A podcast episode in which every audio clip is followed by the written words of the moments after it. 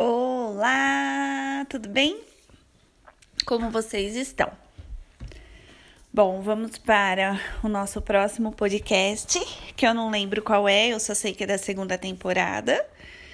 Um, acho que é o quarto, mas enfim, não é isso o importante. Hoje eu vou contar para vocês a história do Pedro. O Pedro foi um cara que eu conheci na balada, a a Vá que eu conheci na balada.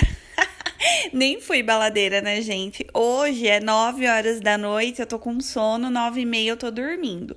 10 horas é tarde já e 10 e meia já é madrugada. Para vocês verem como as coisas mudam, né? Enfim, o Pedro foi um cara que eu conheci na balada e ele pegou meu contato, a gente saiu. Assim, Resumo da história: ele era bastante cavalheiro, assim, nossa, ia me buscar em casa, pagava, pagou todas as contas. Não por isso, mas assim, achava assim ele bem cavalheiro, assim, super educado comigo, nunca me maltratou. É... E aí teve um dia, só que assim, ele era eu não sei como ele tá hoje, eu vou falar na época que eu saí com ele, ele era de uma classe emergente, né? Ele era veio de uma família pobre e ele tinha, enfim, perto de mim bastante dinheiro, porque ele tinha um, uma Mercedes, ele tinha um outro carro, um Civic, ele morava num condomínio. Só que assim, engraçado, é, ele morava num condomínio, mas a casa dele tinha piscina, tudo, enfim. Mas dentro da casa os móveis eram todos quebrados, assim, sabe? Armário quebrado na cozinha, sofá rasgado, furado, bem velho, tudo velho, assim. Então ele dava importância para para algumas coisas e para outras não, né? Eu achava engraçado, mas enfim. É, teve uma vez que eu tava num, num barzinho da minha cidade e eu tava com a minha amiga, ele chegou.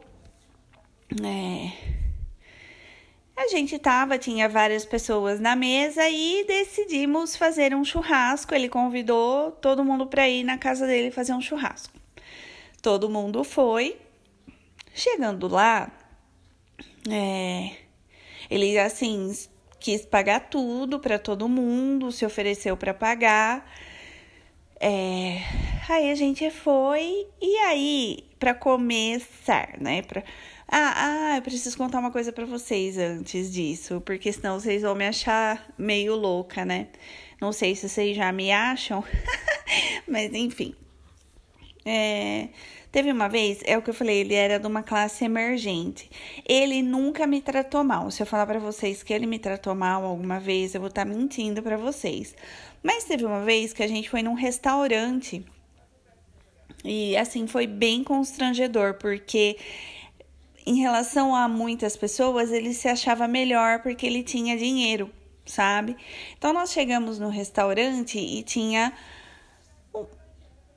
uma fila é, porque tinha uma mesa vaga, o restaurante estava cheio, lotado e tinha uma mesa vaga, só que tinha fila, a gente tinha que pegar a fila para pegar uma mesa, né? E ele entrou na frente, cortou a fila, entrou na frente de todo mundo e sentou na mesa. É, eu falei assim, Pedro, eu não tô me sentindo bem. Eu falei, porque eu fiz, tem uma fila. Ele fez, ah, então se a gente achar um poço de petróleo, a gente vai ter que esperar a fila. Eu fiz, só que não é um poço de petróleo, aqui é um restaurante, né? É diferente, né? É... Aí nós voltamos para a fila. Ele saiu lá da mesa, né? A gente saiu e voltamos para a fila. Aí chegou a nossa vez. Só que tinha liberou uma mesa com assim uns 16 lugares e estávamos nós dois e atrás da gente tinha uma família assim com aproximadamente umas 11 pessoas. Ou seja, a mesa era da família, não era nossa, né? Né? O que, que ele fez? Ele entrou e sentou na mesa para 16 pessoas, só nós dois. É, eu não sabia onde enfiar a cara, ele pediu coisas, sabe? Ele não quis nem saber. Eu falei, eu falei de novo que eu não estava me sentindo bem. Nisso o garçom acomodou junto com a gente as 11 pessoas E foi uma situação bem constrangedora, sabe? Então, nesse sentido, assim, ele era um pouco prepotente, sabe? E isso, aquele dia eu, eu me senti, assim, bem, bem incomodada mesmo, né? Porque é falta de respeito, falta de educação, né? Enfim. É, aí, voltando ao assunto do churrasco. Então nós chegamos, ele tinha já ido comprar tudo, toda a carne, toda a bebida. E aí tinha eu, mais três amigas e um amigo meu, né? E aí ele chamou dois amigos dele. Aí ele ligou o rádio no churrasco, era época de sertanejo, sabe? Jorge Mateus, é, é... Ai, eu não lembro o nome deles, mas só que assim, era na época do Jorge Mateus. É... Como que chama? Espera aí. César Minotti Fabiano, enfim, era nessa época, né? E uh, ele, ele ligou o rádio do carro, mas ele colocou na antena 1. música, gente, música romântica, sabe? Uma música tranquila. Nem eu nunca ouvi Antena 1, não tenho nada contra, mas não é o estilo de música que eu curto, sabe? E, não, e para um churrasco ainda de jovens, né? Que na época eu era jovem. Hoje eu tenho 40 anos, mas na época eu devia ter uns 30. Ah, não era jovem, jovem, mas também não é, não tinha 40, né, gente? Eu tinha uns 32, 33. Enfim. Aí todo mundo olhou pra minha cara Todo mundo, na verdade, não pra minha cara, todo mundo se olhou a hora que começou a cantar a música da Antena 1, sabe? No churrasco. E um olhou pra cara do outro, tipo assim, que que, que que esse cara tá fazendo, né? E, gente, assim, pelo amor de Deus, é, é. Assim, eu acho que ele foi o cara, assim, mais. Mais crazy que eu saí mesmo, sabe? Mais assim esquisito. Ele era ele ele era é o que eu falei, ele era muito bonzinho, mas ele era metrosexual e ele ele, olha só, ele tinha um pouco de depressão, sabe? Mas era, sei lá, né? Enfim, ele tinha umas coisas meio estranhas. Eu saí, eu acho que uns três meses com ele, sabe? E aí chegou nesse churrasco, aí ele colocou na antena 1, todo mundo se olhou, aí começamos, né, falar, puta merda, mano. Aí eu fui falar com ele, eu falei, Pedro, coloca música de churrasco, né? Ele, mas o que, que é música de churrasco? É, ele tinha uns hábitos, uns hábitos de pessoa mais velha, sabe? E ele era mais novo que eu. E aí eu fiz, ah, coloca um sertanejo, alguma coisa. Aí o meu amigo, ele tinha um pendrive no carro dele que tinha música sertaneja. Ele pegou o pendrive e aí pronto, animou a festa, né? Aí começou a ser churrasco de verdade, né? Eu sei, gente, que ele tomou uísque no churrasco e ele ficou louco. Pensa num cara louco que ele ficou. Só que aí começou a tocar Mamonas Assassinas. E ele, os amigos dele cantando e ele dublando, e eu já tava com vergonha e todo mundo já dando risada. Ele interpretando Mamonas Assassinas. Não sei da onde surgiu Mamonas Assassinas também, viu? Porque eu. Agora que eu pensei, se o pendrive era de sertanejo, da onde surgiu Mamonas Assassinas? Também não sei, viu? Mas isso daí depois de umas três horas de churrasco já, sabe?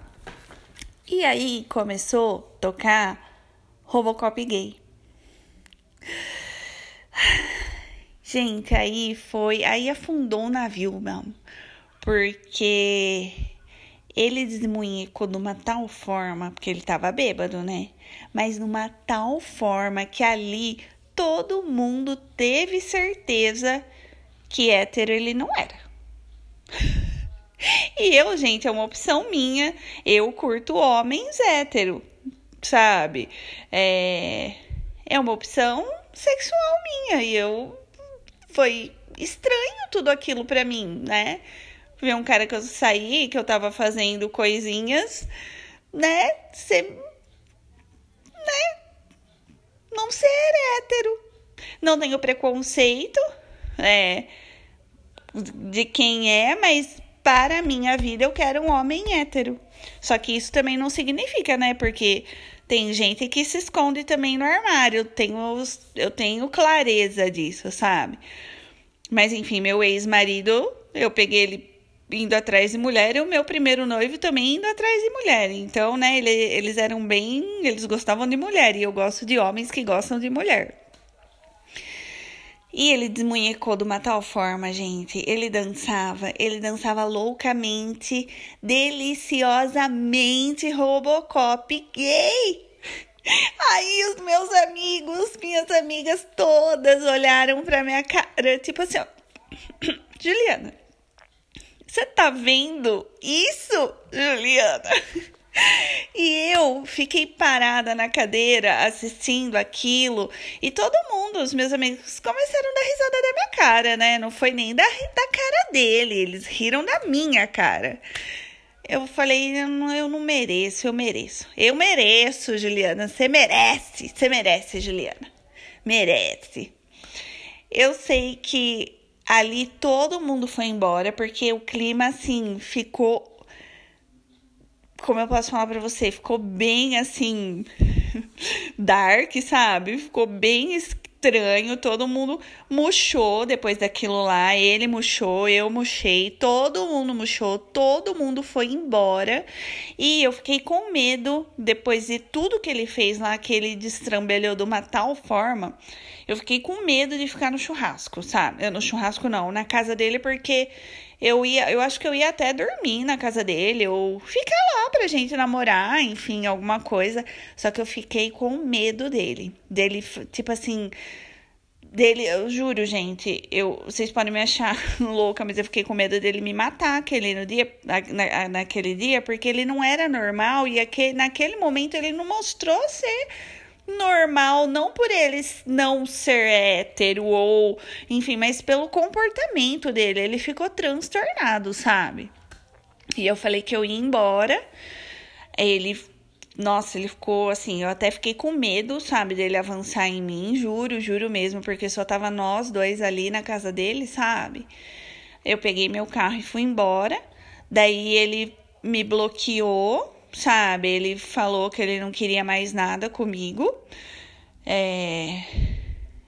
Eu não ia deixar de sair com ele, sabe? Eu acho, eu não sei, sinceramente, eu não sei. Mas eu não sei te explicar como que ia ser o futuro nosso, sabe? Não sei se eu brochei naquela naquele momento, eu não lembro, eu não vou recordar para falar para vocês, só que ele que terminou comigo. Ele que não quis mais.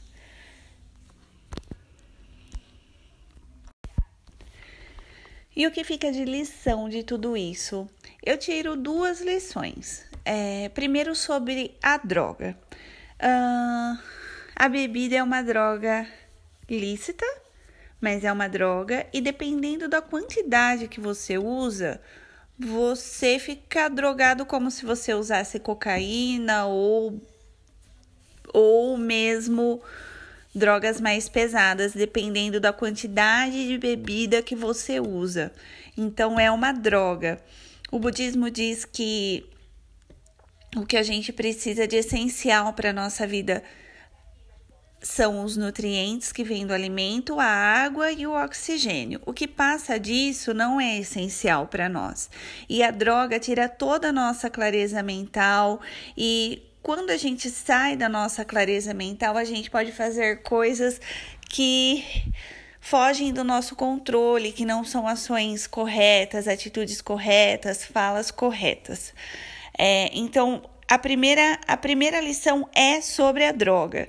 É, que eu acho que, sinceramente, é, quem usa droga é porque tem algum vazio dentro que precisa ser preenchido pelo amor. Porque quando você tem amor por você, você não quer, quando você ama o seu corpo, quando você ama a sua mente, quando você ama o seu espírito, você não quer colocar drogas para dentro de você e para você fazer mal para o seu corpo, né? Porque isso é uma forma de amor próprio. É, é quando você se ama ao ponto de não querer se fazer mal. Então, essa é a primeira lição sobre a droga. E a segunda lição, para mim, é sobre o amor. É, eu, eu vejo que o amor independe de sexo. Uh, não importa se são dois homens ou duas mulheres ou duas pessoas hétero. É, eu sou a favor do amor e de tudo que está contido dentro do amor que Jesus nos ensinou, né? Que é a cooperação, que é a união, que é a paz, a tranquilidade, o respeito. É... Eu, eu vejo que tudo isso está contido dentro do amor verdadeiro, né? Então eu sou a favor do amor. Eu prefiro, sinceramente, um casal, por exemplo, de mulheres que se amam e que dentro de casa existe a paz, existe o respeito, a tranquilidade, a cooperação, do que uma casa onde tem um marido e uma mulher e que ele bate nela, maltrata ela, trai ela. Isso não é amor.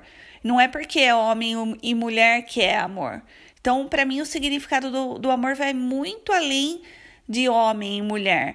É, o amor é entre pessoas, independente do sexo. E eu vejo que juntando a bebida, né, nessa situação, tem pessoas que se escondem atrás do que realmente talvez querem ser. Eu tive uma, não vou me estender, isso vai ser rapidinho. Eu fui numa festa numa praia de São Paulo que um cara também tava, nossa, super macho, super macho. Ele bebeu, bebeu, eu não sei se ele usou droga. Ah, os amigos dele falaram que ele usou droga. Ele queria beijar os amigos dele na boca, né? Ele deu maior trabalho para os amigos dele. Então, quando a gente bebe ou muito, quando a gente se droga muito, quando a gente se solta, a gente tem coragem de fazer coisas que a gente não faria, que de repente a gente se esconde atrás de uma máscara. E eu também tive um tio que ele era muito macho dentro de casa, macho, mas pensa num cara macho que brigava com a minha avó e com todo mundo, ele era o macho alfa da casa. E ele morreu muito cedo. E ele não deixava ninguém entrar no quarto dele. E aí, depois da morte dele, entraram no quarto dele e pegaram fotos de travesti. Ele saía com travesti. Então eu acho que era uma forma meio dele essa masculinidade dentro de casa era uma meio que uma revolta, sabe? Que ele não podia ser o que ele queria ser. E, enfim, isso é muito triste, né? Então, eu acho que a gente tem que criar coragem e saber que hoje nós estamos numa outra época que as pessoas, infelizmente, tenha, tem preconceito ainda, mas eu acho que de mil pessoas, as que que tem realmente preconceito dá para contar no dedo. Eu acho, tá, gente? Eu posso estar cometendo maior, a maior injustiça de estar falando isso. Só que dentre todas as pessoas, vamos supor, passou 5 mil pessoas pela minha vida, sabe? Eu juro, eu não encontrei ninguém até hoje na minha vida que tem preconceito com pessoas que né? Eu não sei direito se é classe LGBTQI, que fala assim hoje em dia, né? Eu acho que é isso. Mas eu, Juliana, no meu meio, eu juro, eu nunca conheci ninguém que tinha preconceito, né? De pessoas, enfim, homossexuais ou hétero, enfim. Para mim, todo mundo sempre se tratou normal. Mas eu sei que ainda existe, eu sei que eles sofrem muito com isso. Isso é estatística, isso tem é estudo criminológico de cifras negras, que as pessoas. Ah, até, até cifra rosa, né? Que fala dessa. Da, da classe homossexual, que fica muito aquém das estatísticas que aparecem, porque muita coisa é encoberta. Mas aos poucos, se Deus quiser, as pessoas vão saber o real significado do amor entre as pessoas. É, é isso que eu penso e é essa a lição que fica